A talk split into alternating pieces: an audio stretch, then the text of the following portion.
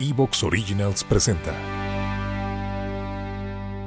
Y eso es un choque para la mente humana. O sea, para la mente humana es un choque entender que nuestra corporalidad acaba por tener un fin.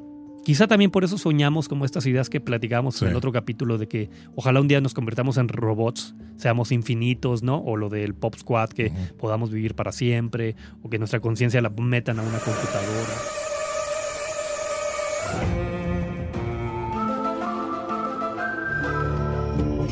En estas historias que nos atrapan? Y si aprendiéramos algo de ellas, ¿las tomarías en serio? la psicología detrás de las series y películas. Con Juanjo Núñez, Juanjo Núñez y Daniel Galván. Daniel Galván. Así que prepárate porque esto va en serie. Va en serie. Love, Death and Robots es una antología animada de Netflix del año 2019, la cual cuenta con tres temporadas y es producida por David Fincher, Jennifer y Tim Miller. I am in no mood to repeat myself. I am the only one who can keep this ship on a straight keel. La primera temporada cuenta con 18 capítulos, una segunda con 8 y finalmente la tercera con 9 episodios. Through strange eons of thought Multipremiada, en donde cada episodio retrata historias de ciencia ficción con mayor énfasis en la búsqueda del ser humano por una perpetuidad, su ambición de trascender y ser inmortal.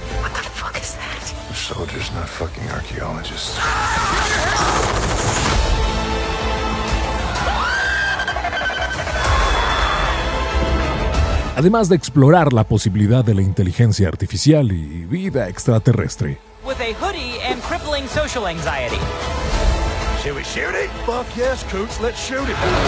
En cada uno de los episodios tenemos un estilo y arte audiovisual diferente que va desde la animación por varias técnicas hasta el uso de actores reales. They were mean to robots and then robots killed them.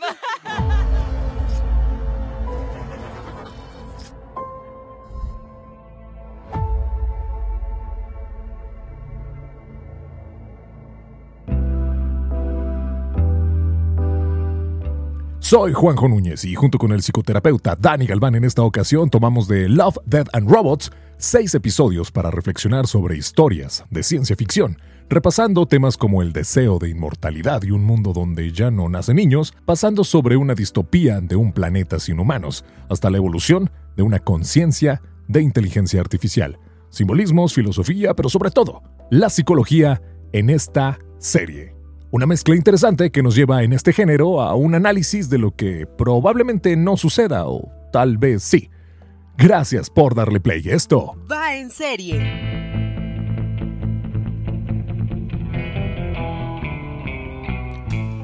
En esta experiencia denominada Va en serie. Como siempre, gracias, gracias por acompañarnos y para mí es un placer tener la oportunidad de estar y ahorita me congratulaba junto con Dani Galván, a quien agradezco, le doy la bienvenida, mi hermano, más de 60 episodios en un ejercicio que de verdad yo te aprendo muchísimo previo a esto, mientras lo desarrollamos, mientras lo hacemos y te voy a ser muy sincero, que lo vuelvo a escuchar.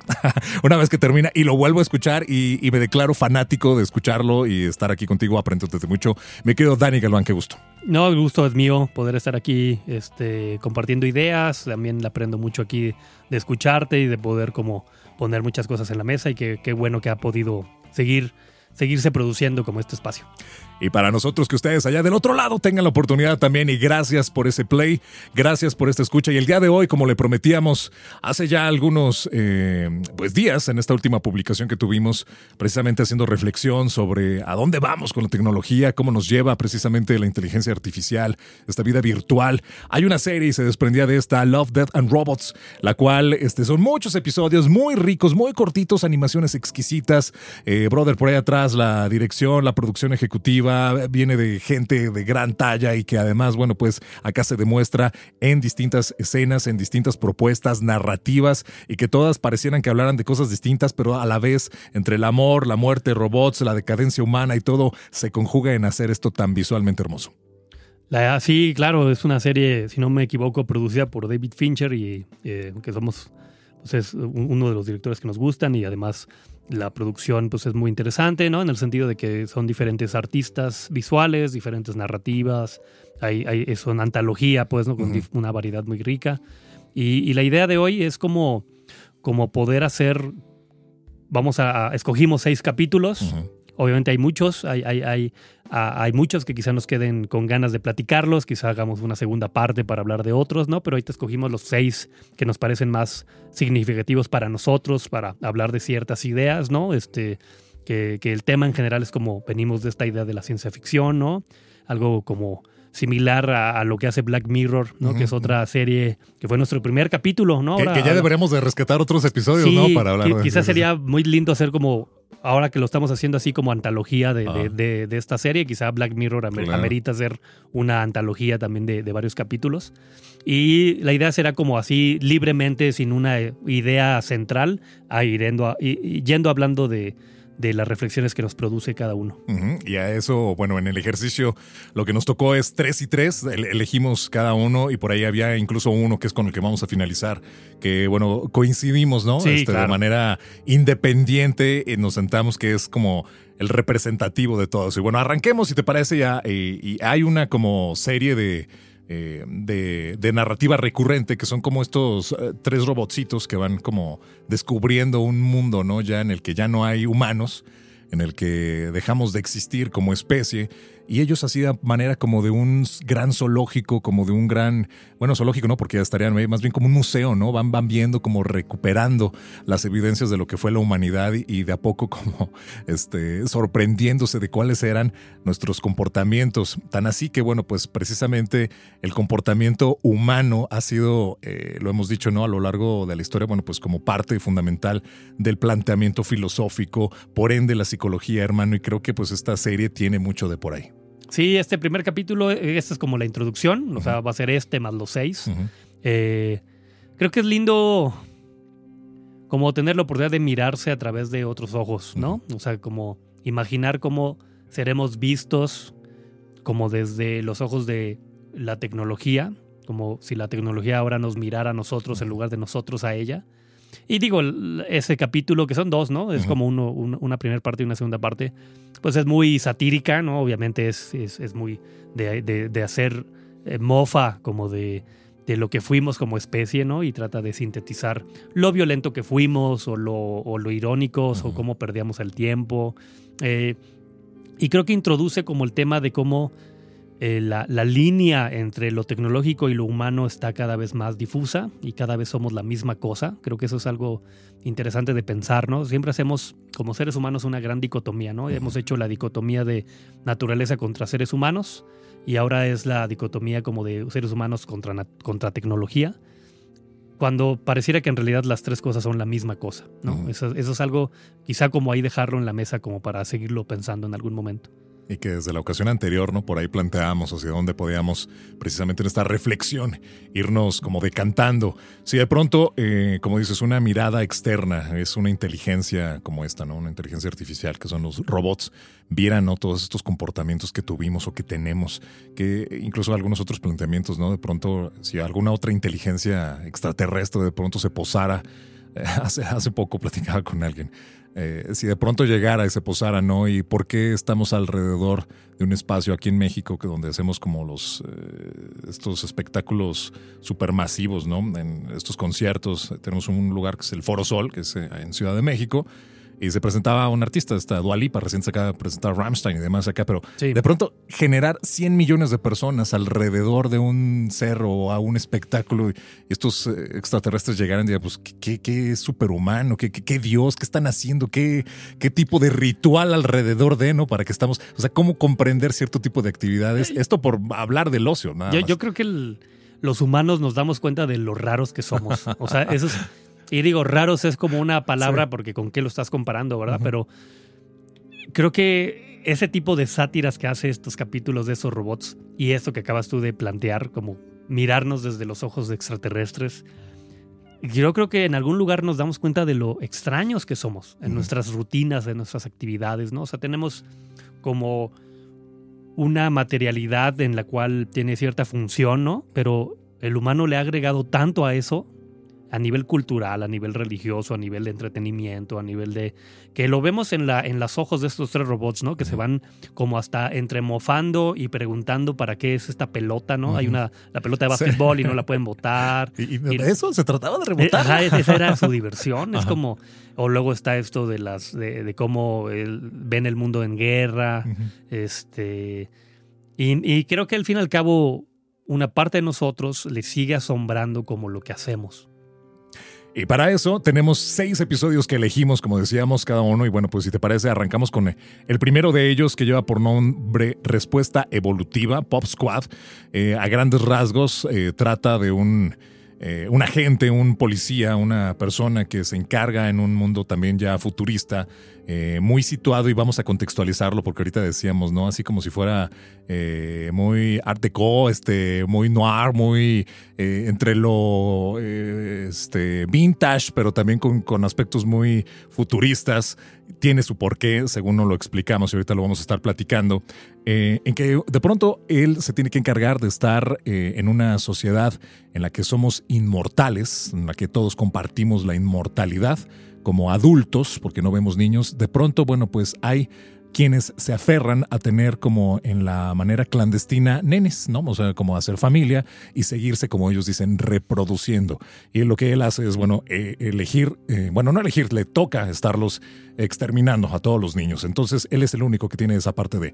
Elegimos este episodio, mi hermano, y lo platicábamos desde un contexto precisamente en el que, bueno, nosotros, ¿qué, em, qué imagen tenemos, ¿no? Ante esa posibilidad de ser inmortales, pero también de, de reprimir la necesidad de tener, eh, voltear a lo que es la novedad, a volver a surgir, a volver como a replantearnos nuevos escenarios. O sea, pienso que, la, que ese capítulo en particular, como que a lo que invita un poco a reflexionar es sobre qué implica para, para nosotros, los seres humanos, intentar vivir para siempre, o sea, como a nivel de, de, lo que valoramos como individualidad, como sujetos, pues, como, como seres únicos, y qué implica como el aceptar la muerte y la reproducción, ¿no? Eh, ahí como todo este discurso muy actual, que creo que también de ahí parte un poco el capítulo, de que mucho la generación de, de, entre 25 y 35 años, personas de 25 y 35 años, tienen el discurso muy válido de no querer hijos, ¿no? Eso es algo que cada vez socialmente estamos viendo más. Parejas o eh, personas que no desean tener hijos. Quiero viajar, quiero hacer mi vida, quiero disfrutar. que, yo creo que es un poco la analogía de lo que pasa en el capítulo, ¿no? esta sociedad eh, que vive aparte como en cierta opulencia, pues quiere tener experiencias ricas, ¿no? Ves, los ves en la fiesta, con el champán, en la ópera. O sea, creo que es un poco ese discurso que acabas de decir, ¿no? No queremos tener hijos porque queremos viajar. Eso es un gran cuestionamiento, ¿eh? O sea, un, gran cuestionamiento es por qué tenemos hijos, ¿no? O sea, es muy criticable. Eh, eh, hemos venido de, constantes como épocas donde pareciera que tener hijos era obligatorio y donde aparte si no tenías hijos era como, eh, como un pecado, puede ser algo como malo socialmente visto. Y entonces surge como este discurso, ¿no? Entonces una, gran, una primera pregunta es, claro, es ¿por qué tenemos hijos? O sea, una pregunta que no nos hemos hecho como muy como, como de manera muy formal, ¿no? Y es importante porque muchísimas eh, personas tienen hijos solo por tenerlos. O sea, y eso trae consecuencias, ¿no? O sea, no dimensionamos todo lo que implica crear a otro ser humano y los hacemos porque me, me, eleva mi ego, porque es lo que querían mis papás, porque socialmente era lo que tocaba. Por violencia hacia la mujer y cosificarla como... Claro, porque hubo quizá una, una cuestión así como violenta o simplemente porque era algo que tenía que ocurrir. O sea, trato de decir que también históricamente no nos hemos detenido mucho a cuestionarnos, ¿y yo por qué deseo tener un hijo? Eso produce, ha producido cosas, ¿no? O sea, que los niños no solo no sean deseados, sino, o más bien no, no solo no sean planeados, sino deseados, tiene su implicación en el desarrollo emocional de cualquier ser humano, ¿no? Hay un, hay un autor que ahorita no recuerdo, la verdad es que mm, esto, esta parte no la preparé, pero es, ese autor decía de que haciendo un estudio global, por lo menos en México, el 95% de las personas no, fueron, no fuimos planeadas. O sea, la gran mayoría de los seres humanos, por lo menos en, México, eh, no, no fuimos planeados. Fue porque pues, de repente se falló el método anticonceptivo, embarazamos a la novia, la- quedamos embarazados, etc. Fuimos circunstanciales por una emoción Sí. este, sexual, por un apetito sexual. ¿no? Y eso tiene que ver con lo que estamos hablando de que no nos hemos planteado la pregunta de por qué tenemos hijos. Sí. Ahora, este autor lo que sí arregla, que para allá va creo que el capítulo es que si bien ese 95% no fue eh, planeado, sí la gran mayoría acabó siendo deseado, que es muy diferente. O sea, es muy diferente que yo no planeé mi hijo, pero que ya que surgió el embarazo, Claro. surja el deseo de. Y ese deseo, claro que también habría que preguntárnoslo para que sea un deseo como más claro, pero eh, lo que nos sostiene como seres humanos, como crías, es que fuimos deseados por alguien. Ahora el capítulo avanza, el- este de- de- del Pop Squad, hacia esa pregunta como de, ok, si no fuimos planeados, o más bien, si, como esta pregunta que decíamos de ¿para qué tener hijos? Como que la misma capítulo te, te- te responde como de para tener la experiencia de criar. Que esa es una, esa, esa es una como respuesta más sincera. Es decir, ¿por qué es importante tener hijos? Para tener la experiencia de criar. Y creo que el capítulo empieza como a responder de qué te brinda esa experiencia de criar. Hay una escena súper reveladora, ¿no? Particularmente en el que este agente llega a esta. Empieza a seguir a una chica que sospecha que tiene un nene porque compra en, en algún lugar, en alguna juguetería, de alguna manera, entonces la sigue y se da cuenta que tiene una nena ahí escondida al momento que la increpa, ya la sentada y le hace esta pregunta, no, es que mi insistencia y con una cara de asombro, ¿por qué ustedes quieren seguir teniendo nenes? Y al momento en que ella le responde, hace reflexiones interesantes y que creo que aquí es donde va a detonar, brother, acá y con todo tu, eh, con toda tu justificación y conocimiento, eh, decirnos, ¿no? Dice, es que a través de lo que yo, dice, yo llevo 220 y tantos años, ¿no? Viviendo. Y en esos 220 y tantos años pocas cosas recuerdo que he estado, eh, que, han esta- que he estado viviendo. Pero lo que sí tengo muy, muy, muy, muy claro es la primera vez que sonrió, la primera vez que lloró, la primera vez que la tomé en los brazos, la primera, todo en función de, y dice, y es que la mirada a través de sus ojos puedo tener una experiencia diferente de vida. Eso, eso es lo que, bueno, pues puedes darnos y creo que ese es como el matiz central de este episodio. Creo que de- sí, creo que responde con eso que tú acabas de mencionar, creo que dar dos respuestas como el capítulo frente a la pregunta de por qué tenemos hijos, ¿no? Y el, y el capítulo lo responde como una, porque el criar a otro ser humano te da algo que ninguna de esas experiencias te brinda. Es decir, ni el viajar, ni el tener lujos, ni el, ni el tener el champán, ni de esas cosas que son Ujú. un placer- una satisfacción individual, auto, como autodada, aunque la compartas con tu pareja y le tomas la foto para el Instagram, es una experiencia que es solo como en sí misma, ¿no? O sea, es una experiencia que te da placer en sí misma.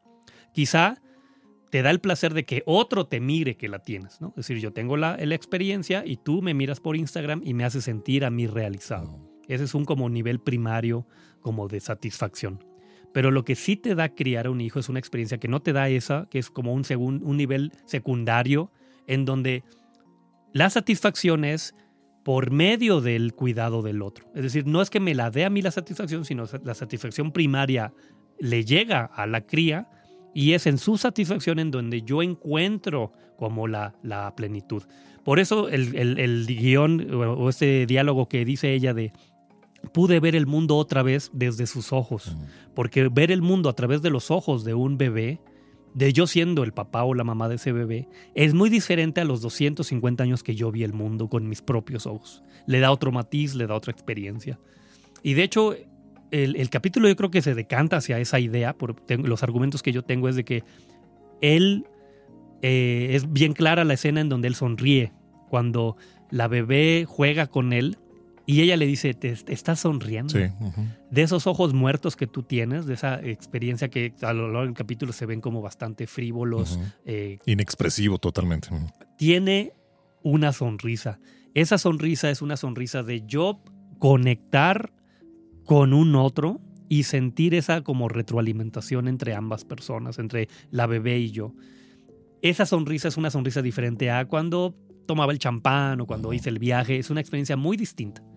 Y creo que también lo que hablábamos hace rato era de que el, el capítulo también propone que el avance de la humanidad como progreso, desarrollo, etcétera, se da gracias a que hay momentos en donde una generación acepta su muerte y permite que haya una nueva generación que continúe. Por eso creo que el capítulo inteligentemente pone una, esta, este tipo de, escenarios que tú decías como Art Deco, ¿no? que es como entre los 50 y, el, y el futuro, que es, si no tuviéramos esa experiencia de criar y de que hubiera nuevas, eh, nuevos miembros, estaríamos estancados. O sea, quedaríamos como en un lapso de tiempo estancados. Claro, claro. Hay esta también escena en donde ella le dice, estuve practicando mi solo de ópera 20 años. Es decir, 20 años le dediqué a una misma experiencia sin posibilidad de probar otras. Si esa persona no fuera eterna, no te dedicarías 20 años a perfeccionar un solo, porque quieras hacer no solo más cosas, sino permitir que iniciaran unas nuevas. Entonces, creo que al final lo que el, capítulo de Pop Squad intenta proponer es que hay una experiencia que te da el cuidado al otro, en el bebé, en el, en el hijo, que es como invaluable por otro lado, el aspecto este de la inmortalidad, eh, me parece fundamental esto que estás mencionando, ¿no? O sea, ¿a dónde iríamos nosotros como sociedad, incluso como psique? Hay muchas películas, planteamientos. Eh, recuerdo a Highlander, había otra serie, esta película, ¿no? Del inmortal en los 90s, 80s. Y de pronto yo recuerdo que había inmortales que deseaban la muerte precisamente por como una. Eh, ya como un hastío de estar como de manera indefinida.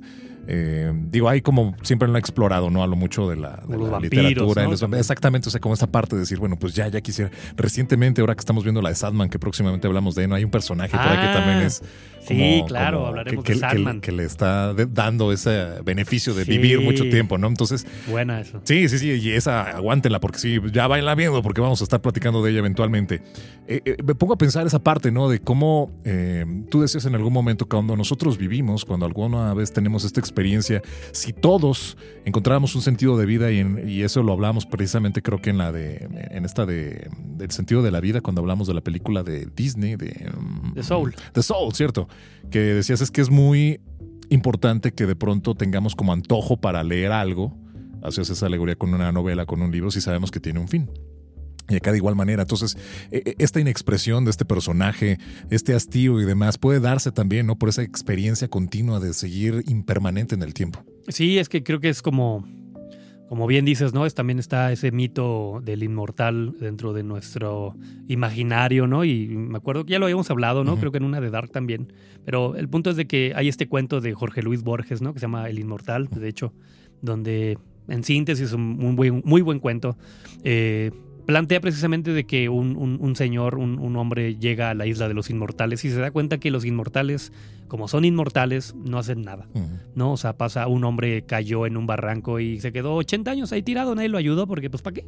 Ya después se les ocurrió ayudarlo y eh, eh, a lo que quiero llegar es que es verdad de que como que esa posibilidad como de conectar con un otro nos permite aceptar la muerte y además como trascender. Creo que una escena también crucial de este, de este capítulo es que creo que lo hacen inteligentemente, es que cuando empiezan a dialogar la mamá y este eh, detective, ella amamanta a la bebé. Sí, sí, sí, claro. No, y no creo que sea coincidencia de que escogieron a que la amamanta, porque esa experiencia de amamantar, una experiencia que tú y yo no lo tendremos por ser hombres, pero es algo que no, que, que está más allá como de ciertas palabras, ¿sabes? O sea, esas experiencias de hacer la conexión humana le retribuye algo al cuidador. Es a lo que quiero llegar.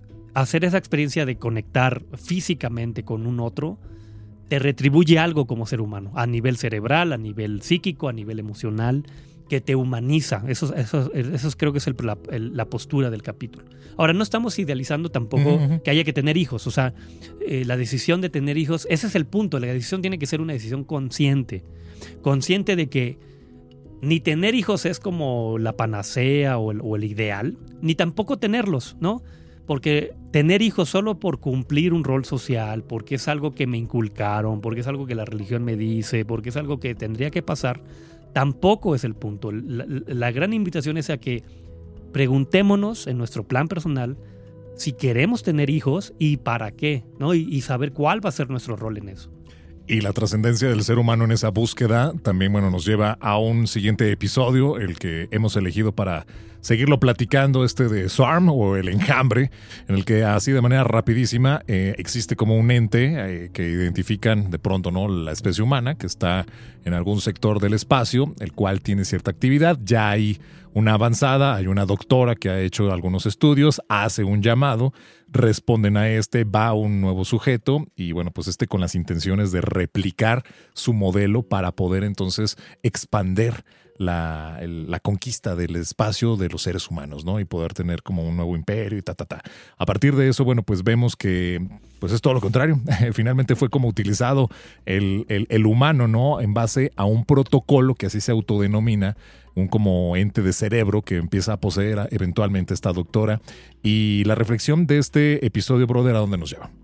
Es que pienso que el, el, el capítulo lo que plantea un poco es como el choque entre la inteligencia humana y la conciencia y, tener una especie centrada como en la como en la inteligencia racional contra una organización que es completamente funcional, ¿no? Porque este enjambre es, es, es, es, como una organización de, parecen como insectos, Ajá que tienen como cada uno su función bien distribuida.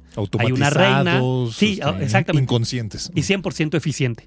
¿no? Eso es algo que, que, parece ser como muy utópico y como, como que es algo que a veces nosotros deseamos. Pero creo que el, el, capítulo te, te, propone la idea como de que o es una cosa o es otra, ¿no? O sea, el humano llega ahí con la finalidad de esclavizar o de, de utilizar como ese orden. Pero ese orden también creo que el capítulo propone que no puede ser dado como desde una manipulación de una ente racional, ¿no? Como que ese orden solo funciona si no existen entes racionales o individualizados, más bien individualizados. Hay esta frase cuando ya se enfrenta como a este cerebro gigante que se desarrolló gracias a que hubo el contacto con el ser humano, que le dice que la inteligencia no es un rasgo de sobrevivencia, ¿no? Y eso es algo fuerte de escuchar porque en parte tienen razón, es decir, los grandes sobrevivientes de nuestro planeta, por ejemplo, son seres con poca inteligencia, pero con mucha organización. Virus, bacterias, cucarachas, los osos acuáticos, ¿no? estas cositas chiquititas que han vivido millones de años, contra una especie como la humana que, que lleva muy poco tiempo en la Tierra y que pareciera que su extinción está más cerca. Entonces, creo que es una, una pregunta bien interesante el ver a qué grado el humano necesita como de la individualidad y qué tanto lo está haciendo pues perder esta batalla, pero qué tanto la, esta organización como perfecta, eficiente, se pierde de la capacidad como de tener esta experiencia de individuo y de apreciar como a sí mismo. ¿Y cuál es la motivación, o por ejemplo en este caso aquí al, héroe, al que vamos siguiendo, al personaje principal? Va teniendo como una motivación basada en la permanencia de la humanidad de como especie, ¿no? O sea, él está justificando y como bien mencionas, apuesta a eso. En esa confrontación final que tiene este otro personaje y eh, donde yo te explicaba desde mi apreciación, este, desde siempre fue el, simbionte, ¿no? La, la, doctora, en el que, bueno, pues lo que hace es capturarle como para poder tener como ese encuentro con el fin de reproducirse. Vemos una escena en el que, bueno, tienen como ya la, reproducción, entonces a partir de eso entendemos que será como la réplica de estos nuevos eh, pues, organismos que estarán siendo parte de este nuevo enjambre. Y, hace una reflexión ¿no? interesante en la que ella dice que, bueno, el enjambre tienen ya como tal este, capturados a decenas de otros de otras de otras este, células de otras este, especies, extraterrestres y que han tenido literalmente millones de años no existiendo coexistiendo y así funcionando como tú mencionas versus lo que esta inteligencia según en este nuevo simbionte que se acaba de convertir porque le acaba de, de reintegrar a esta, a esta doctora eh, dice, las posibilidades que ustedes tienen son mínimas, ¿no? A lo mejor estaremos compitiendo en 200 años, pero no más allá de eso, ustedes este, estarán desapareciendo como especie humana. Eh, eh, en esa parte voraz, brother, en la que hemos estado acá platicando, según veíamos el capítulo anterior, conectando con este otro, esta parte, y a mí me surgía mucho la duda, y te lo decía antes como planteábamos, ¿no? En la parte, sí como reproducción, no más como como tú decías ahorita, la crianza ya lo vimos, lo entendemos y me queda perfectamente claro. Pero esta parte que luego justificamos como seres humanos, ¿no? Para, para seguir subsistiendo, para poder este, mantener incluso, y me voy a atrever a decirlo, ya lo hemos platicado en algún otro ejercicio, aquí nada más como para reforzarlo. Eh, justificamos mucho de nuestras acciones eh, a través de las conductas hasta sexuales, o sea, mucho así como hasta impulsos, los, llegamos a decir, ¿no? Y desde una parte tan primaria y tan animal que así nos justificamos, insisto, lo justificamos porque finalmente ejercemos un sentido de violencia. ¿En qué papel queda siempre esta, eh, este aspecto del deseo sexual? Para poder hacer actos y me voy a atrever a incluso hasta sacar ahí parte de la enciclopedia en la que dice muchas guerras se han hecho precisamente en la cama, ¿no? Donde surgen acá precisamente todo eso. Desde esos estereotipos hasta estos antecedentes, hermano, ¿qué tanto estamos realmente o no librados y qué tanto nos conviene hasta nos justificamos desde eso? Bueno, eh, es que pienso que el capítulo también como que trata como de la arrogancia, pues, ¿no? O sea, hablábamos como de, de, la porque lo mencionan, ¿no? O sea, es mencionado de que el, doctor llega con toda esta arrogancia eh, en el sentido de que eh, como que si el humano fuera a ser la especie dominante. además. Como que tenemos esa fantasía, los seres humanos, ¿no? Como que en general nuestra idea es de que somos los dominantes y de que vamos a poder dominar como un enjambre que tiene millones de años operando de manera muy eficiente que además puede absorber a otros, ¿no? Y como que la visión de arrogancia que hay en esta individualidad, porque es, fíjate, algo que, que le propone en cierta forma el enjambre es, podríamos reproducir la especie, ¿no? O sea, si lo que te interesa es la especie, podríamos reproducirla aquí y de hecho vivirían más tiempo como especie, ¿no? Porque va a quedar asimilada y vamos a, a perseverarnos por, por millones de años. No se van a pelear ustedes, aquí los vamos a tener tranquilos. Pero el humano, el humano dice no. No, no, no, no. Yo tengo que ser el que conquista. Tú tienes que servirme a mí porque yo soy el chingón. Porque yo soy el que tiene que dominar cuando eficientemente la propuesta del enjambre es mucho mejor, ¿no? Si fuéramos objetivos, ¿no? por sobrevivencia solamente ya. Pero obviamente eso también entra en choque con que el ser humano no solo es sobrevivencia, ¿no? No solo es una enjambre como de roles, donde ni siquiera roles, sino funciones orgánicas, donde simplemente te reproduces. Porque contestando un poco a tu pregunta, no solo son impulsos como lo que nos guían en el sentido instintivo, sino que hay algo que es como el deseo, pues, el deseo en el sentido de, la pulsión que nos permite culturalizarnos y poder tener conciencia de, nosotros mismos. Y creo que ahí acaba, creo que está bien que el capítulo no lo resuelva, pues, porque al fin y al cabo es una, es una analogía de esa dicotomía entre si debemos de ser solo organismos organizados desde lo natural o si necesitamos como este plus que tiene el ser humano de una ración, racionalidad.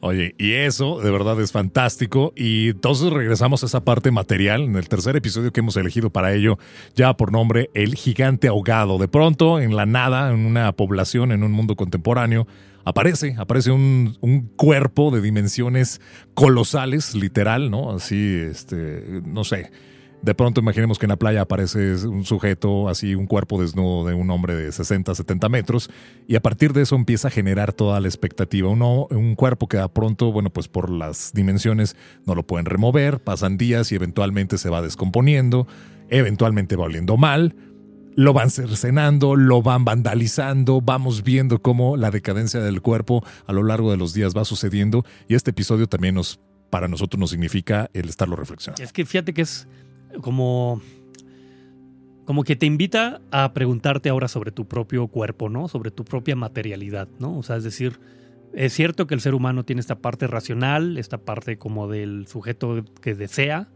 pero al fin y al cabo somos un ser material, ¿no? O sea, otra dicotomía que tenemos los seres humanos es como esto de, de, como del espíritu contra la materia, ¿no? Como de la mente contra el cuerpo, la razón contra el cuerpo, la, o contra la emoción, etc. Pero en realidad es que somos un cuerpo material, ¿no? Tan material somos que eso que llamamos mente está ubicada en una parte material, ¿no? Que es el cerebro. O sea, sin cerebro no existe esa parte como, como metafísica. Y entonces, creo que invita mucho como a preguntarnos cuál es nuestro vínculo con el cuerpo, ¿no? Hay estos primeros planos en donde el periodista se ve como impotente frente al cuerpo gigante. Dice cosas creo muy significativas. Dice, era como ver una clase de, de, réplicas pequeñitas de él, ese gigante, cómo, cómo se subían a él, cómo lo miraban. Esa primera como pues como interacción que tienen las personas con ese cuerpo gigante es como de curiosidad, ¿no? Como de entrar a él, como de conocerlo. Y también creo que el que sea un gigante que apareció de la nada es como una metáfora de que nuestro cuerpo representa siempre un misterio. ¿no? O sea, al fin y al cabo, como seres culturales, seres pensantes, el cuerpo nos sigue representando un gran misterio. Le hacemos mil cosas al cuerpo, ¿no? O sea, desde que lo, lo, le metemos la culpa de nuestros deseos, ¿no? Y lo flagelamos, decías tú, con la religión, ¿no? La religión le ha metido un discurso de culpa al cuerpo. no debe sentir, eh, que es como todo este discurso muy, muy antiguo eh, maniqueo, ¿no? El, maniqueísmo veía como al, al, cuerpo como algo prohibido, algo, el pecado, el demonio era material. El placer es lo que no debe darte el cuerpo. O también nos hemos como preguntado o, o, hemos conceptualizado al cuerpo como algo estético que deberíamos de sobrevalorar y sobrecuidar, ¿no? Eh, tenemos que hacer ejercicio y marcarlo y tenemos que cuidar nuestra alimentación y luego construimos estándares de belleza que luego acaban siendo muy violentos contra el cuerpo, ¿no? Entonces tener un cuerpo prácticamente es un pecado en el sentido ya no de la culpa, sino de te ves mal, tienes una lonjita, tienes esto y entonces estás mal. Condenatorio en la sociedad. Correcto, correcto. Eh, entonces, como que el cuerpo tiene como diferentes funciones dentro de nuestra sociedad, de nuestro psiquismo. Y creo que un poco el capítulo no, no creo que lo resuelva del todo, pero, pero sí invita como a que te preguntes, ¿y qué relación tienes tú con tu propio cuerpo? Oye, y que de pronto también, ahorita mientras mencionabas, ¿no? Hay quienes transforman su propio cuerpo. O sea, quienes tienen como esa permisión en su psique y se hacen esa, digo, o sea, obviamente con, ya tendrá alguna circunstancia que tú nos puedas ayudar, ¿no? Pero alguien que tenga ese deseo genuino de decir, oye, pues yo requiero operarme una nariz, yo requiero operarme un busto, yo requiero operarme pompas, yo requiero operarme hombres y mujeres por igual bíceps, yo requiero este, operarme este, esto de la lonjita, yo que requiero, y ya no nada más operarme, modificarme. Existen estas eh, también como otras alternativas, ¿no? De bifurcaciones de la lengua, meterse cosas este, con el cráneo y empezar a, deformarlo, lo digo con respeto, deformarlo de ciertas formas, ¿no? Para que tenga la manera, pues de apariencias de lo que quieras tener, XC. O sea, ¿cómo lo hemos, eh, como dices, condenado, modificado, adaptado, aceptado, replicado, repelido? Eh, no sé, o sea, hay, algo que hacemos acá en León, en Guanajuato, en Guanajuato, Guanajuato capital particularmente tenemos algo que se llaman las momias de Guanajuato.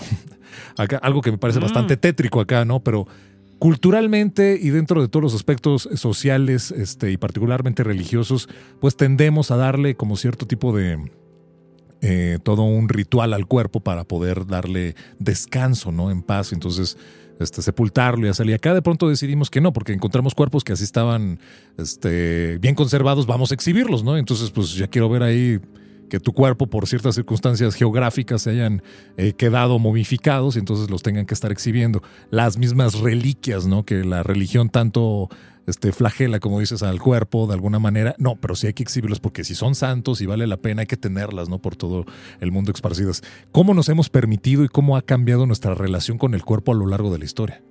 Es que yo pienso que al, al final nunca quedamos satisfechos con esa relación, ¿no? O sea, mientras veía también el capítulo, pensaba en esta película nueva de David Cronenberg, ¿no? De Crímenes del Futuro. Eh, que sin hablar de ella, como que plantea como. Hay, varias escenas en donde los protagonistas se preguntan. ¿Y qué es el cuerpo? ¿no? El cuerpo es como un lugar vacío de significado, como que nunca hemos logrado colmar de sentido al cuerpo.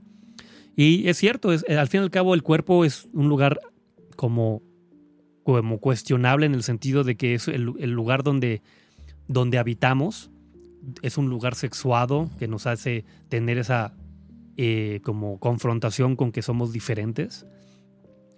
Y creo que al final también es un lugar que nos recuerda la decadencia, ¿no? También el capítulo de, de, la serie, como que va poco a poco viendo cómo ese gigante, como esa eh, literalmente gigante, metafóricamente esa gran eh, parte de nuestra vida, va a decaer. O sea, mm, sea, nos empezamos a pudrir, nos empezamos a hacer viejos, morimos, eh, aún en la muerte nuestro cuerpo se va desmaterializando. Nos olvidan. Sí, algo que fue sumamente impactante, de repente ya es un decorativo de, una, de un lugar. Y creo que el, capítulo también tiene esa hipótesis de o esa propuesta de que al final todos estamos por nuestra materialidad como condenados o sometidos a, la, a, lo, a lo finito.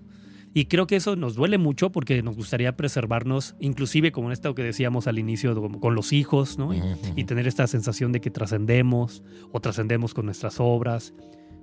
Pero al final vamos a, al final lo finito es lo que perdura, ¿no? Entonces no vamos a poder trascender más allá de ese como, como límite corporal que tenemos. Y eso es un choque para la mente humana. O sea, para la mente humana es un choque entender que nuestra corporalidad acaba por tener un fin. Quizá también por eso soñamos como estas ideas que platicamos en el otro capítulo de que ojalá un día nos convertamos en robots, seamos infinitos, ¿no? O lo del Pop Squad, que podamos vivir para siempre, o que nuestra conciencia la metan a una computadora, porque tenemos el deseo de que nuestra mente, que ha sido una experiencia muy grata de tener autoconciencia, perdure para siempre. Pero al día de hoy, al tener nuestro cuerpo con componentes orgánicos, nos es imposible ir más allá porque el punto 0000000 y muchísimos 500 ceros antes, después, 1% de la historia del universo será el único que estemos ¿no? conscientes de, y el resto estaremos en la inexistencia como tal de eso corpóreo de lo que estamos acá hablando.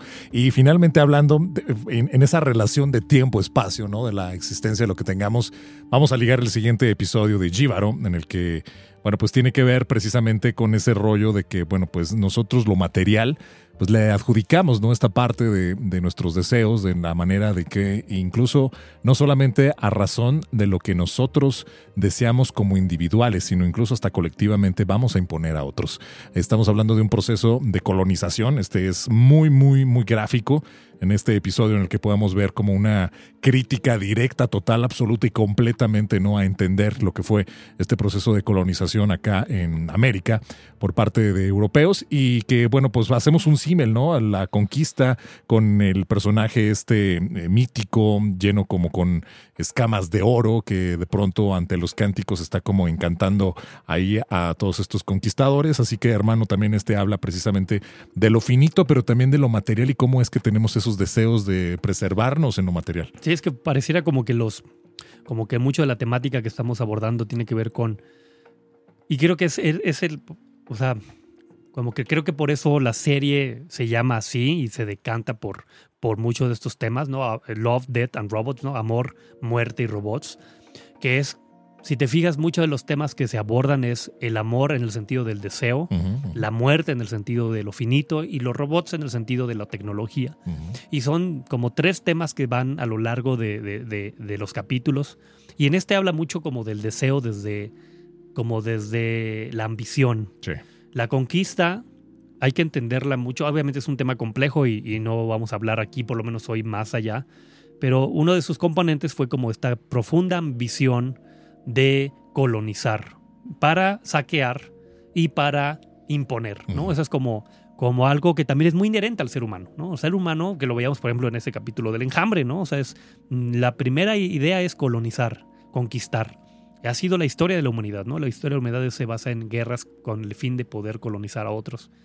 Y lo que creo que deja el capítulo de Jíbaro es, cuna, que la ambición conlleva como todo este frenesí, esta euforia que acaba por desintegrar a todo mundo, ¿no? O sea, es decir, en estos primeros planos que empieza el capítulo, que son de hecho planos generales como de la naturaleza, te, presenta otra vez como, como el orden natural de manera como muy organizado, tranquilo.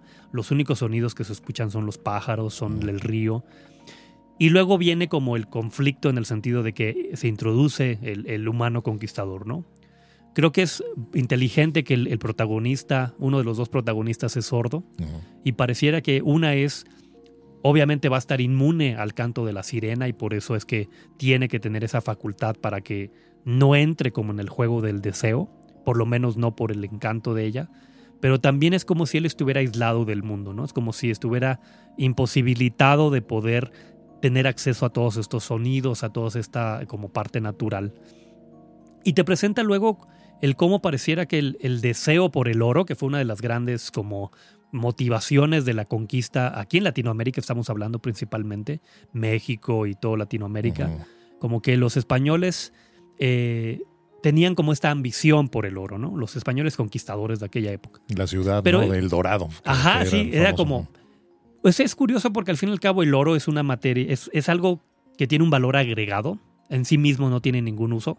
O sea, no es como la madera, por Sí, ejemplo, o el agua. Por ejemplo, el agua debería ser un recurso sumamente valioso. Totalmente ornamental. Qué curioso. Sí, eh, el oro es absolutamente inútil en cuanto a su composición.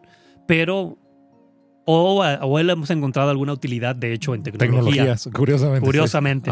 Pero a nivel de lo que ocupamos como seres orgánicos no tiene ninguna utilidad, pero le hemos dado un nivel como tan trascendente a nivel simbólico que llega como a hacer que perdamos la realidad, ¿no? Y lo vemos como en este primer momento en donde el grupo de conquistadores pierde la razón, ¿no? Pierde la razón por el canto de ella, que es como la estrategia para ahogarlos, pero yo creo que es la representación de cómo el deseo en su nivel de ambición enloquece y hace que pierdas la realidad al grado de destruirte. Y que en su momento, este personaje, hay una escena en que, bueno, pues, fíjate, ahorita mientras lo planteabas pensaba, ¿no? Estos que son los conquistadores que tienen como todos sus sentidos puestos, es decir, haciendo la analogía un poquito, pues en el deseo ya saben, ¿no? Que, postularse, que verle, caen ante esta tentación de... Y este personaje en su momento, solamente al verle, es cuando tiene ya el deseo, ¿no? Ya la manera en que pues ya vis- visualmente le llama la atención. Y hay una escena en el que Pero, tiempo, pero Sí. es ella la que se acerca. ella la... Ah, cuando, cuando él está dormido, Sí, y que lo empieza como a. Como ella es la que se acerca por curiosidad. Oye, a ver, a ver, es- esto que estás diciendo me parece fundamental. Antes de que iniciamos la charla, me decías algo importante de esto y que creo que podría ser la antesala de, de- de ver luego la carnicería que este sujeto tiene, ¿no? Porque lo que hace él es este, una escena en la que visualmente se ve perdido de, de sus sentidos, de realidad. O sea, lo hace con una hazaña, con una locura, en el que las escamas de oro literalmente se las va descuartizando, va mutilándola, ¿no? Así se ve cercena. este, hasta sangrientos, ¿no? Hay como unas escenas ahí sangrientas. Pero esto que estás diciendo me, me encanta porque era la parte fundamental en la que dices, nosotros por eh, cercanía, por no ingenuidad, sino por mera curiosidad, por manera de dar cabida a lo desconocido, podemos abrir desde la parte genuina de la eh, empatía, ¿no? El poder permitir, pero podemos ser tan malignos, tan malos, tan bofetear la afabilidad de otro, la manera en la que se puede decir, oye, yo te abro, pero voy a aprovecharme de ti. Es que el, el encuentro de dos culturas podría ser sumamente rico para ambas culturas, ¿no? Y lo hemos tenido. Ha habido eh, ejemplos de que el encuentro entre dos culturas puede ser rico en cuanto a su construc- construcción y puede ser eh, eh, un, un desarrollo para ambas partes. Pero cuando una de las dos partes, ahora estamos hablando de la conquista, pero obviamente ha habido muchos ejemplos, los romanos, este, los mongoles, etcétera, tienen como más bien el afán no de un intercambio cultural, sino de yo conquistarte a ti, claro que puede haber como dos roles, ¿no? El rol que tiene más curiosidad por sí conocer y el otro que tiene el afán de totalmente conquistar y destruir. Porque creo que la, la- la sirena se presenta en este momento, en esa escena que hablábamos de, de en la noche ella curioseando. A ella le da mucha curiosidad que él no haya sucumbido frente al deseo.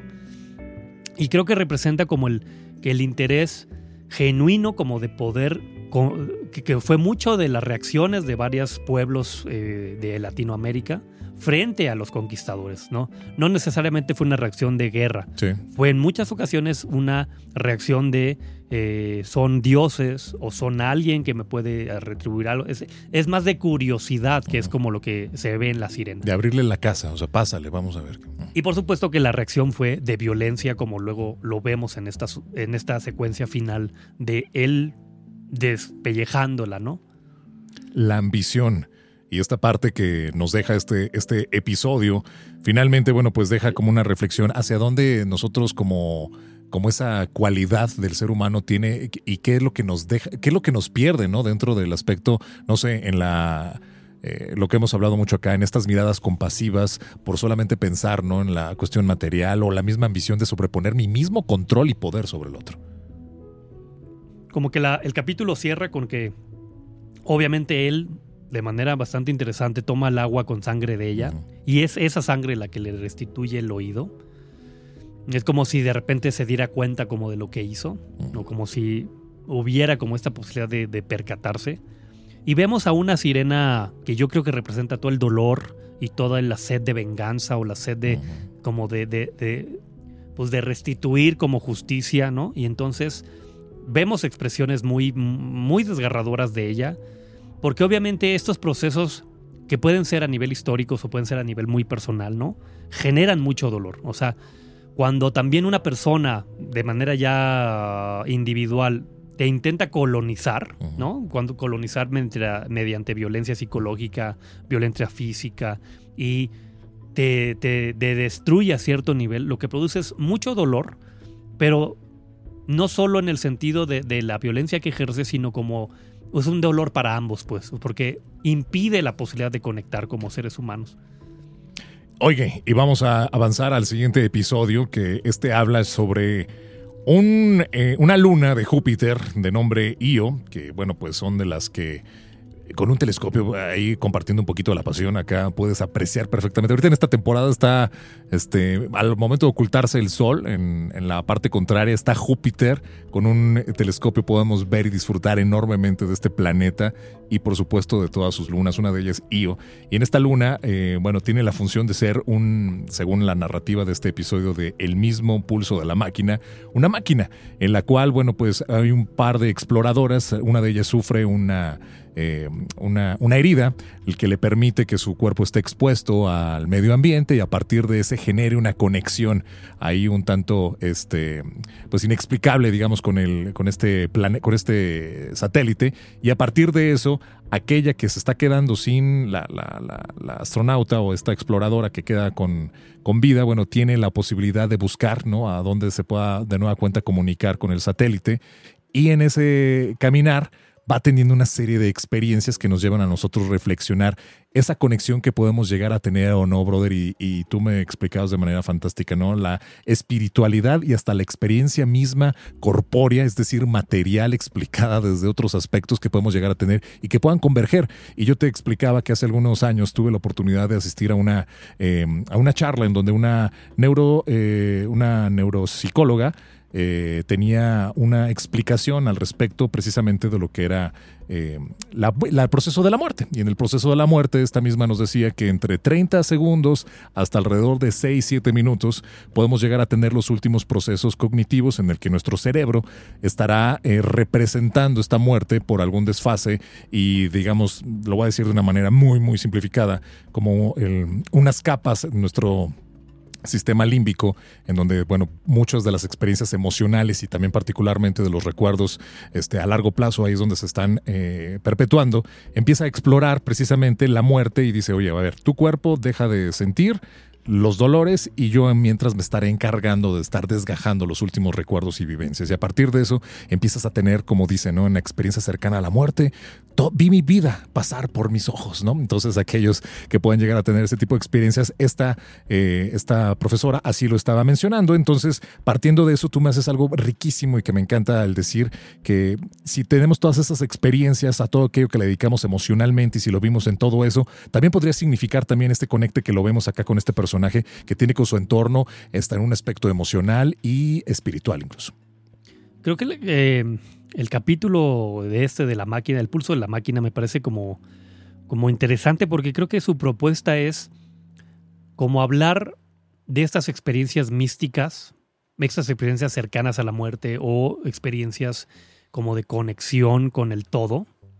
Y hay como todo este debate de si las experiencias místicas, en donde uno se siente como como en el nirvana o como en esta conexión con el todo, son reales o no, ¿no? Hay como toda esta discusión todavía al día de hoy, ¿no? Ahí, por ejemplo, hay un, hay un libro que se llama El cerebro emocional, digo, perdón, El cerebro espiritual, de un neurólogo apellidado Rubia, que explica él, como neurólogo, hace todo un tratado de cómo, de cuáles son los componentes cerebrales para que tengamos experiencias místicas y de cómo las drogas, ciertas drogas, lo alimentan, ¿no? La ayahuasca, el peyote. Potencian esa experiencia. Sí, él lo explica desde lo neurológico. Entonces, lo que creo que propone el capítulo es un poco, ok, ¿qué tanto lo que vemos en el capítulo es una experiencia alucinatoria por los químicos que se mete ella? ¿Y qué tanto es una experiencia real, ¿no? Porque creo que al fin y al cabo, como que los grandes como discusiones al respecto siempre rayan en esas dos como polos. Sí. Hay el científico estricto que te dice, mira, no, no es verdad, no existe nada más que lo que vemos, eh, no, no- creer en Dios es una tontería, Tu creer cerebro en un te universo, engaña, es tu cerebro, Ujú. es tu cerebro el que lo hace y te lo compruebo con tales cosas y es una percepción científica en ese nivel. Y está el otro polo que es como el decir, tú no me entiendes, ¿no? No entiendes como estas cosas, es una experiencia que tienes que vivirlo para poderlo sensa- eh, sentir y entonces tienes que ir al, al proceso de la ayahuasca y te la metes y tienes una experiencia increíble y nada que ver con el cerebro, ¿no? Etcétera. Y mi propuesta, y creo que el capítulo de, de El pulso de la máquina lo que hace es, y no pueden ser las dos cosas al mismo Conviven, tiempo, claro, conviven. una necesita de la otra. Porque efectivamente yo convencido estoy de que la experiencia mística ocupa de una materialidad para que se dé, pero que esa materialidad no niega la, la experiencia mística que tenemos. Ya hay como... O sea, y, y- la propuesta, como también creo que el capítulo es cuando dice estas cosas, como de que Io es como una gran máquina, ¿no? Que tiene como un sistema neuronal o interconectado y que la invita a ella a ser parte de ese sistema. Es como estas experiencias en donde uno se fusiona con el todo. Y bueno, obviamente no responde el capítulo, ¿no? Eh, Porque hay estas como, como escena final en donde ella se pregunta, ¿no? Si estaré soñando o me voy a integrar con el todo y voy a ser eterna, ¿no? A punto de hacer un salto de fe. Que es un poco lo que tú mencionabas, cuando estamos en el, en el momento de morir. Uno podría preguntarse, ¿esto que estoy teniendo es solamente una experiencia generada por mi cerebro y, y es solo un sueño? ¿O es realmente el- la transición hacia un plano espiritual que voy a poder estar conectado con el universo, con Dios, si le queremos llamar Dios, o con una red neuronal? Y la gran, esa gran pregunta para mí es en sí misma la respuesta, ¿sabes? O sea, ¿por qué es en sí misma la respuesta? Porque, insisto, pueden ser las dos cosas.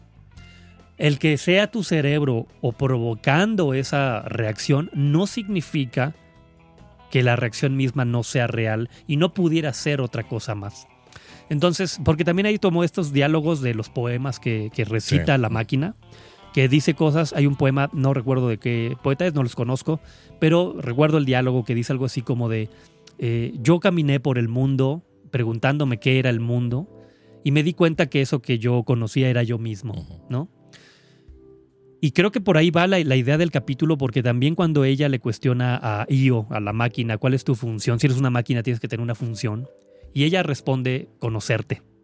Como si la función de la máquina, ya no hablando de ese planeta, de esa luna, sino hablando de la maquinaria como el universo, pensándola Sí. como una máquina de la cual nosotros somos parte, la función fuera conocerse a sí misma. ¿sabes? Como que si el humano tiene la capacidad de tener conciencia para que el universo tenga la capacidad de autoconocerse, que no es algo muy nuevo, pues ya mucha gente lo ha planteado, pero lo traigo a colación porque es una visión que creo que el capítulo da y que se me hace muy interesante de plantear, sobre todo para resolver esa dicotomía entre, entre lo místico y lo científico, que ambos creo que son la misma cosa.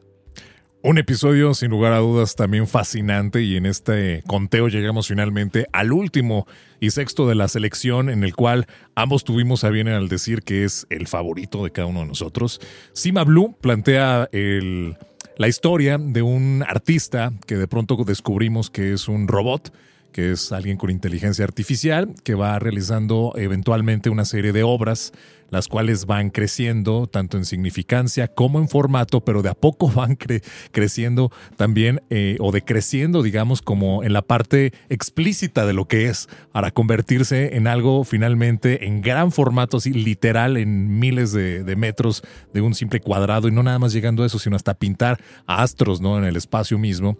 Y finalmente él decanta por eh, irse a otro planeta y hacer su última obra ya, la cual, bueno, pues pone la piel a erizarse porque ahí es donde vamos a plantearnos, hermano, cómo es que nosotros eh, de donde venimos y lo que queremos es hablar del deseo. Y aquí es donde, pues finalmente es donde habla de todo lo que hemos estado hablando desde el capítulo anterior. Creo que uh, nos encanta este capítulo, obviamente porque en verdad, sinceramente, con mis conocimientos pobres de, de cine, eh, creo que es el que está mejor construido. Está construido de una forma creo que muy eh, compleja.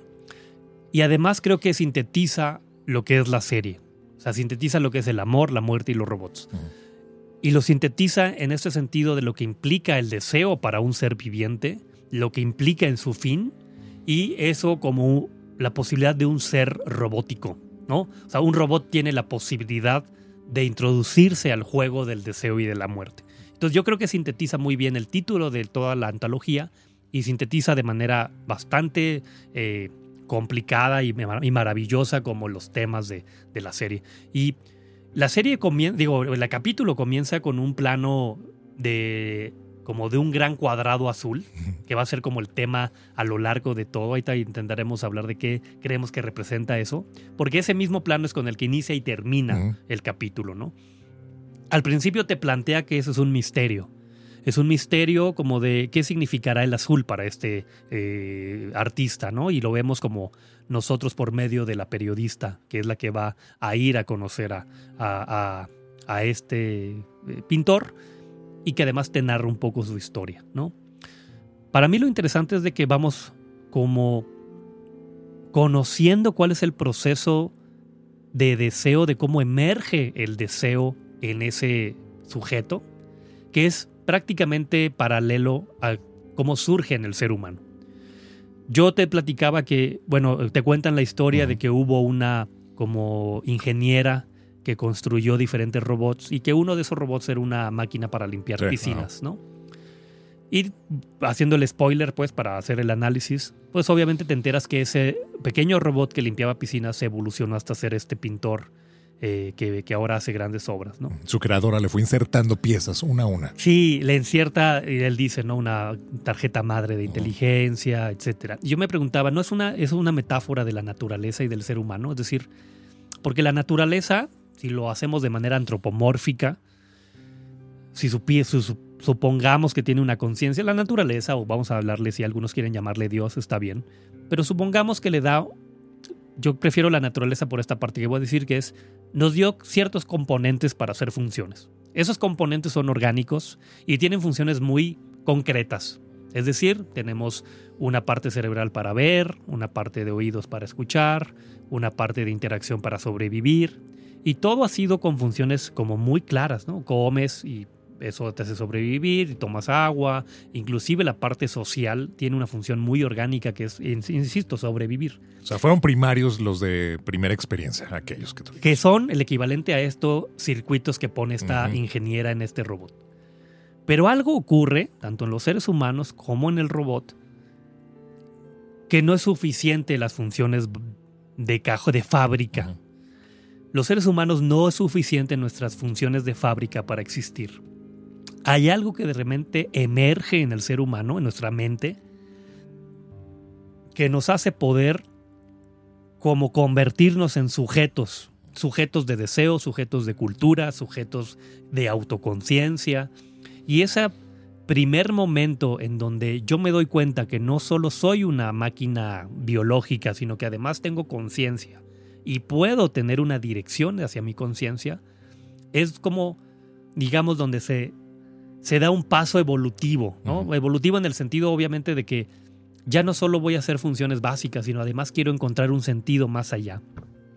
Hay que, que para mí en el robot es cuando encuentra que él puede percibir el azulejo azul. No solo lo limpio, ya no solo es que lo limpio y hago esta mecanización de la experiencia, sino que puedo percibirlo. Lo veo y lo reconozco. Y, cuando lo veo y lo reconozco, me veo y me reconozco a, mí mismo y puedo sentir, puedo sentir algo más.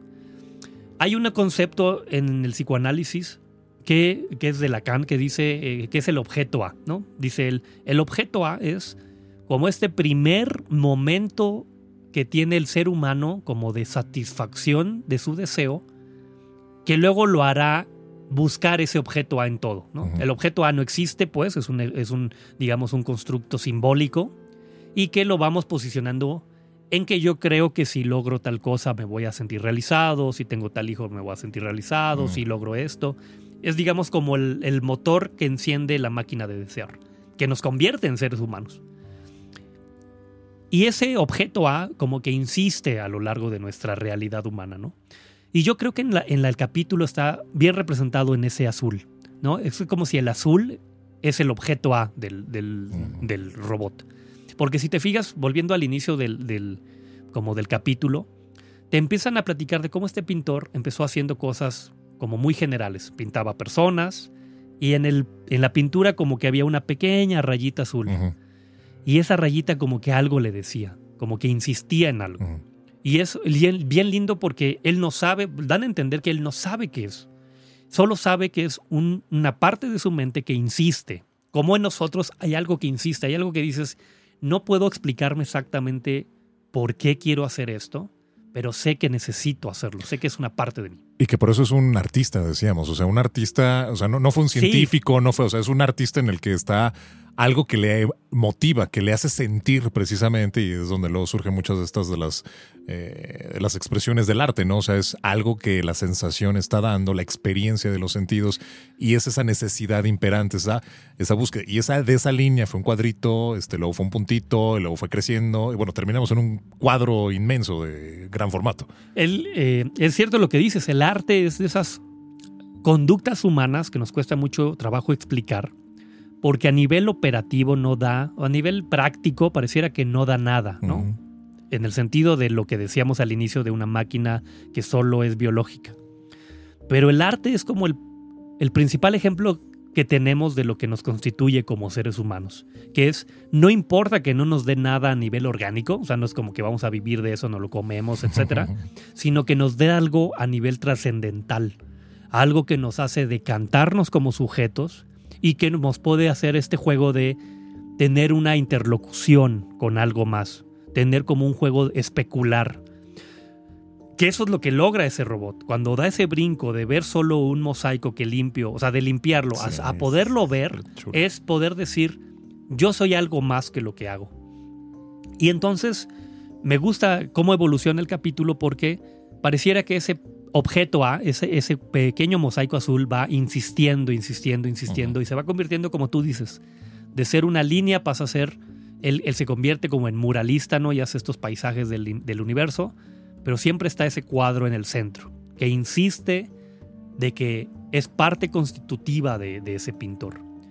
Y es como si ese cuadro azul se saliera del, como de las pinturas que él hace para constituirse como parte central de las grandes pinturas del universo. Porque lo que ocurre es de que él pinta estos grandes murales ya solo en azul, pero para que sean partes como del firmamento, ¿no? Es lo que hacía en miniatura, ¿no? Por así llamarlo. Y entonces, también la serie eh, acaba invitando de cómo un sujeto que tiene autoconciencia y tiene un deseo, también es capaz de concebir su propia muerte. Y esa propia muerte es como el volver al origen. El, la- el capítulo termina con que él, su obra final, es algo bien interesante porque hace como el, el círculo completo, ¿no? Le revela a la periodista que él es, no es un humano, sino es un robot. Pero da esta idea, ¿no? Dice esta frase de yo tampoco sé muy bien si soy una cosa o la otra. Porque, como decíamos en el capítulo de, de- de lo de Matrix, ¿no? ¿Realmente hay diferencia entre uno y otro? ¿Realmente si una máquina llegara a posicionarse como sujeto que desea, que se autoconcibe, ¿realmente hay diferencia uno del otro?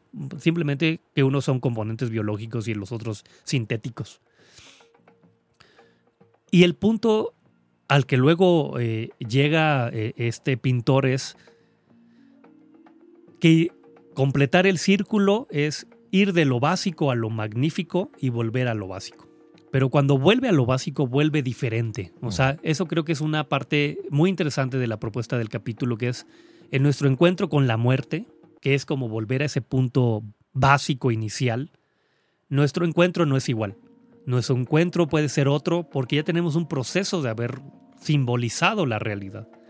Y él eh, en esta última obra es yo me voy, yo reconstruí la piscina que antes limpiaba y voy a hacer como este último acto, ¿no? En donde me, me Se sumerge, se desarma. se desa- como que, perdón, vuelve como a- hacia atrás, ¿no? Se Ajá. desarma y vuelve a esa entidad como primaria para volver a ejercer como el acto de limpiar las piscinas. Y para mí es como que logra completar el círculo al final, ¿no? Pero lo completa de una forma muy distinta. Y eso creo que es hasta como seres humanos muy rico de invitarnos y somos... No todos vamos a tener esa fortuna de poder en la muerte volver como a un inicio, pero de forma transformada. Oye, estamos en esa búsqueda constante, ¿no? De saciar de alguna manera ese deseo estarlo eh, de pronto ante esa manera en que emerge y lo vamos como lo hace el mismo artista en esta expresión con líneas y va apareciendo y de pronto pienso no en alguien que tiene un hastío, en alguien que no encuentra su sentido de vida, en alguien que de pronto esa manifestación ya no era la línea, ya es un cuadro y de pronto ya es más grande y más más formato. E, e, e, eso se va adquiriendo y va dándote que una paz, esa, esa preparación a esa completitud de este círculo del que estás hablando, en el que podamos generar como un cierre, como eh, estoy pensando, ¿no? De pronto que tengamos que hacer las paces con nosotros. Hemos hablado, ¿no? Luego también en algún otro este, episodio al respecto, en el que podamos como entendernos, completarnos, aceptarnos, eh, en el que veamos que eventualmente este tipo de búsqueda, de este deseo, que de a poco lo vamos como saciando, como que va completándose, va concretándose, va obteniendo como un significante, a lo mejor a lo largo de la manifestación, y yo me encuentro en cierta etapa, no necesariamente es de que yo a mis 40 años ya tendría que estar a la mitad de esto casi descubriéndolo, o sea, podría ser eventualmente una búsqueda que podamos hacerla este, incluso hasta temporal. Es que, bueno, cada quien tiene su camino. Sus ritmos. Y cada quien encontrará como su azulejo azul, ¿no? Y en ese sentido, eh, claro, la invitación es como a poderse reconocer como personas que desean y poderse decantar en ese deseo como en su momento decíamos, sin creer que existe, ¿no? Sin creer que, que te logra la felicidad fantaseada, pero sí en el sentido de que claro que, por lo menos el capítulo invita como a como esa reconciliación, ¿no? Yo creo que por eso... Es una paz, ¿no? O sea, la que tiene... Sí, la este que él es como de una realización, ¿no? Se siente realizado y en paz. Y así termina su vida, en realización y en paz. Por eso creo que el primer plano es el, azulejo azul y acaba. El último plano que vemos de la, del corto es otra vez el mismo azulejo azul. Sin elementos. o sea, es que aparte es eso. No hay elementos, no. hay nada. O sea, es, azul y ya. Y es, creo yo, entre una. entre, entre que es un plano objetivo y es al mismo tiempo un plano subjetivo. Como es lo que él vio. Es, lo primero que él vio cuando se dio cuenta que existía y es el último plano que vio cuando se dio cuenta que ya estaba por morir. Y entonces de esta manera es como llegamos al término precisamente de esta reflexión, análisis que hacemos desde Matrix, que eh, analizábamos y entendíamos precisamente, y tú decías, ¿no? ese puente que podríamos ser para poder generar eventualmente una tecnología, una inteligencia artificial en el que sea la trascendencia de lo que nosotros creamos, ahora sí en esa búsqueda, en, este compás de lo que hemos estado bailando a lo largo de estos episodios y que ahora pues estamos acá concretando precisamente hablando de esta serie de Love, Death and Robots. Mi querido Dani, qué gustazo, de verdad insisto en aprenderte y tener la oportunidad de estar acá charlando contigo a lo largo de esta hora que duró este episodio. Gracias por llegar hasta acá. La verdad es que cuando nos apasiona, pues así lo hicimos, así lo manifestamos, tomamos muchos de estos episodios y obviamente no nos queremos despedir sin saber más de ti dónde y cómo se pueden contactar. Y bueno, eh, como decías, ¿no? Eh, eh, hablar del deseo, hablar de esto, hablar de los sueños, ¿no? Y por eso también de los sueños, tanto físicos como de los anhelos, ¿no? Y creo que hablar de, esta serie que acaba de, ser transmitida de Sandman, que es este cómic de, Neil Gaiman, que creo que vale mucho la pena hablar de él, entonces estaría padre hablar la siguiente vez. ya a mí me encuentran en mi página de Facebook, Sig Daniel Galván, o en mi correo electrónico que es dangalvanx.hotmail.com. Sadman, entonces lo apuntamos. Usted tiene posibilidad. Es, es miniserie, tenemos chance de, es miniserie. Entonces están ahí en breves episodios y además, bueno, pues entre comillas cortitos para poder entonces disfrutarla. Así que ahí queda. Muchísimas gracias, mi Dani. Hasta luego. Gracias por llegar hasta acá. Este es un podcast que hacemos con pasión para que puedas encontrar en él herramientas que puedan mejorar tu calidad de vida. Todo esto con la psicología de las series y películas. Va en serie. Búscanos en Facebook, Instagram y Twitter como Ves el Podcast. Donde encontrarás contenido complementario. Además, ahí podemos interactuar. Si es que te gustó este episodio, nos ayudarías mucho si lo compartes. Y en el siguiente episodio de Va en serie. Va en serie. Como ya escuchaste, estaremos viendo la adaptación del cómic de Neil Gaiman del universo DC, perfecto para hablar sobre los sueños. Nos referimos a la serie de Netflix, The Sadman. Si no la has visto, tienes tarea junto con nosotros. Hasta la próxima. Va en serie.